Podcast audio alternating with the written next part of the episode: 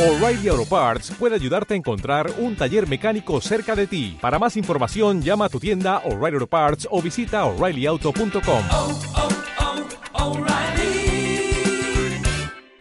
Parts.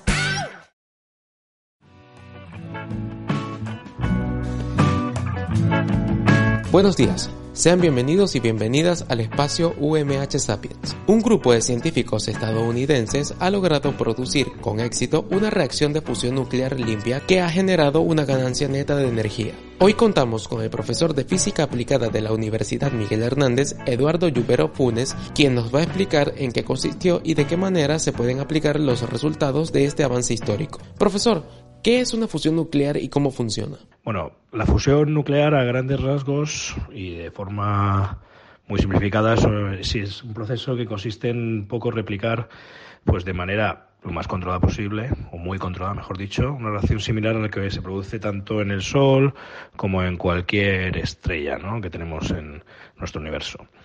Y además, pues aprovechar esa, eh, esas reacciones para crear energía.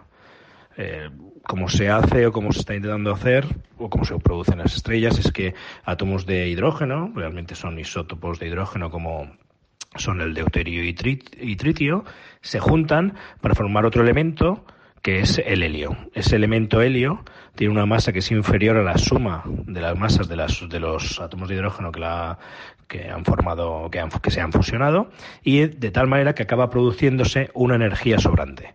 Esa energía sobrante es la que en principio podemos utilizar pues para comercializarla o para utilizarla en, en, en otras cosas.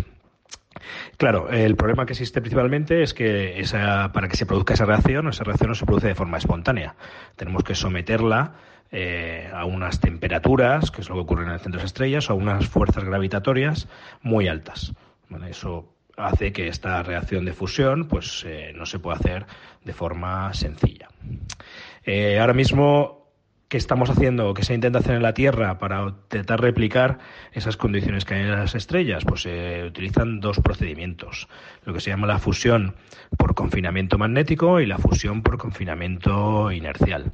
El confinamiento magnético lo que se basa es en el efecto de la elevada en temperatura de las estrellas, intenta replicar ese efecto y se obtiene a partir de campos magnéticos, ¿no? Se producen unos campos magnéticos muy intensos que lo que hacen es que el hidrógeno, ese hidrógeno inicial, ese combustible inicial, se acaba calentando y al alcanzar temperaturas muy elevadas, de millones de grados centígrados, provoca una ionización de ese hidrógeno y hace que los núcleos atómicos pierdan sus electrones convirtiéndose en un plasma. ¿Vale? Ese plasma pues hace que la materia se mantenga de forma confinada y que se pueda llevar a cabo la, la fusión. Eh, otra forma de hacerlo, que es como han hecho en este laboratorio americano, que, es, que, ha anunciado hace poco la posibilidad de obtener ganancias positivas en la reacción de fusión, es por confinamiento inercial. Y el objetivo principal es emular la fuerza gravitatoria de las estrellas. ¿no? Esto se logra mediante, o lo han logrado mediante el uso de radiaciones láser de mucha energía que inciden sobre pues son unos pequeños pellets, unas pequeñas pastillas que están construidas a partir de deuterio y tritio, que son, como he dicho antes, dos de los tres isótopos del hidrógeno, que se utilizan como combustible, y ese, esa, esos láseres o ese impacto de esos láseres sobre, sobre esa pastilla pues hacen que al final se acabe produciendo la fusión y por lo tanto que se acabe formando helio y que haya una energía excedente. Esos serían los principales, los principales posibilidades que tenemos actualmente para la realización de la fusión en la Tierra. Desde los años 30 o la década de 1930 se ha sabido que este es un proceso posible. ¿Por qué se ha tardado tanto en producirse una fusión nuclear limpia?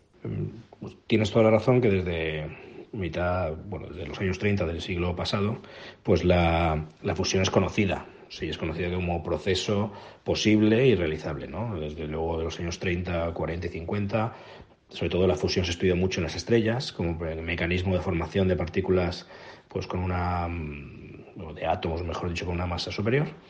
Pero también se dieron cuenta rápidamente esos científicos que era muy difícil replicar esas condiciones que ocurría en las estrellas, ¿no? sobre todo desde el punto de vista de esas altas temperaturas, alcanzar esas altas temperaturas pues, de millones de grados es muy difícil de conseguir en la Tierra con lo cual se optó por otro proceso, como era el proceso de fisión, que sería el proceso como si llamamos contrario, en vez de fusionar dos partículas o dos átomos para producir un tercero, lo que cogemos es un átomo mucho más masivo y pues, eh, se separa formando dos partículas de menos masa o dos átomos de menos masa, produciendo también una emisión de energía. Entonces, eh, muchos de los, de los estudios fueron dirigidos en, en cuanto a, o a perfeccionar las técnicas de fisión y la fusión pues ha seguido estudiando desde aquella época, pero era necesario y sigue siendo necesario un desarrollo tecnológico muy avanzado para poder replicar esas condiciones de las que estamos hablando, ¿no? Condiciones de muchísima de temperaturas altísimas o de una presión muy elevada y sobre todo un confinamiento de lo que es el combustible para controlar la reacción. Es verdad que la fusión, de todas maneras, presenta unas ventajas mucho mayores que la fusión. O sea, el momento en el que no hay combustible, eh, lo que es la reacción se para, es decir, que es muchísimo más segura con una reacción de fisión, que es totalmente incontrolable, o es, mejor dicho, que, es, que hay que tenerla muy controlada. En cambio, la fusión, el momento que no tenemos combustible, pues ya no, hay, no, no habría ningún problema, la, separaría toda la reacción y ya no, y ya no tendríamos eh, los problemas que tenemos con la fisión, como he dicho.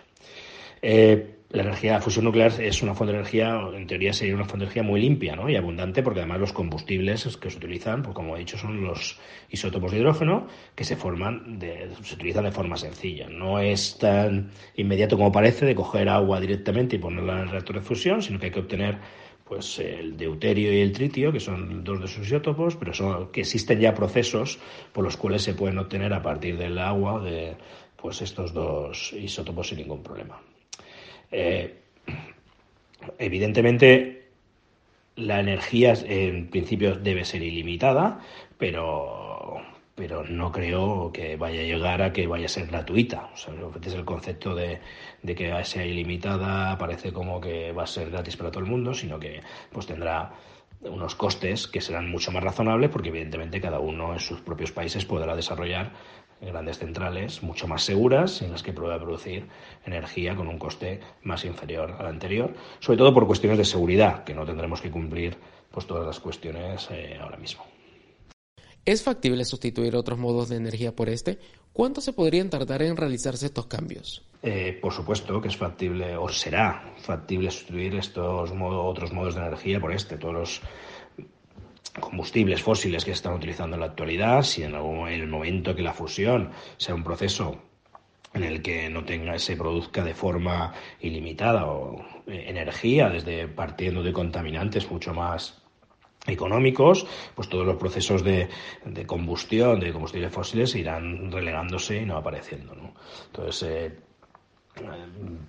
¿cuánto va a tardar? Pues eso es un poco la pregunta clave, no va a ser inminente, es decir, parece como que a partir del experimento que consiguieron, que hace poco el laboratorio americano presentó, parecía como que es muy inminente la, la producción de energía, pero hay mucha tecnología todavía por inventar para hacer que esa energía que se ha producido, esa ganancia, se consiga comercializar, se consiga dirigir para producir pues, energía que nosotros podamos llevar a la red de distribución y venderla o utilizarla en las casas. Entonces, yo creo que por lo menos 30, 40 años eh,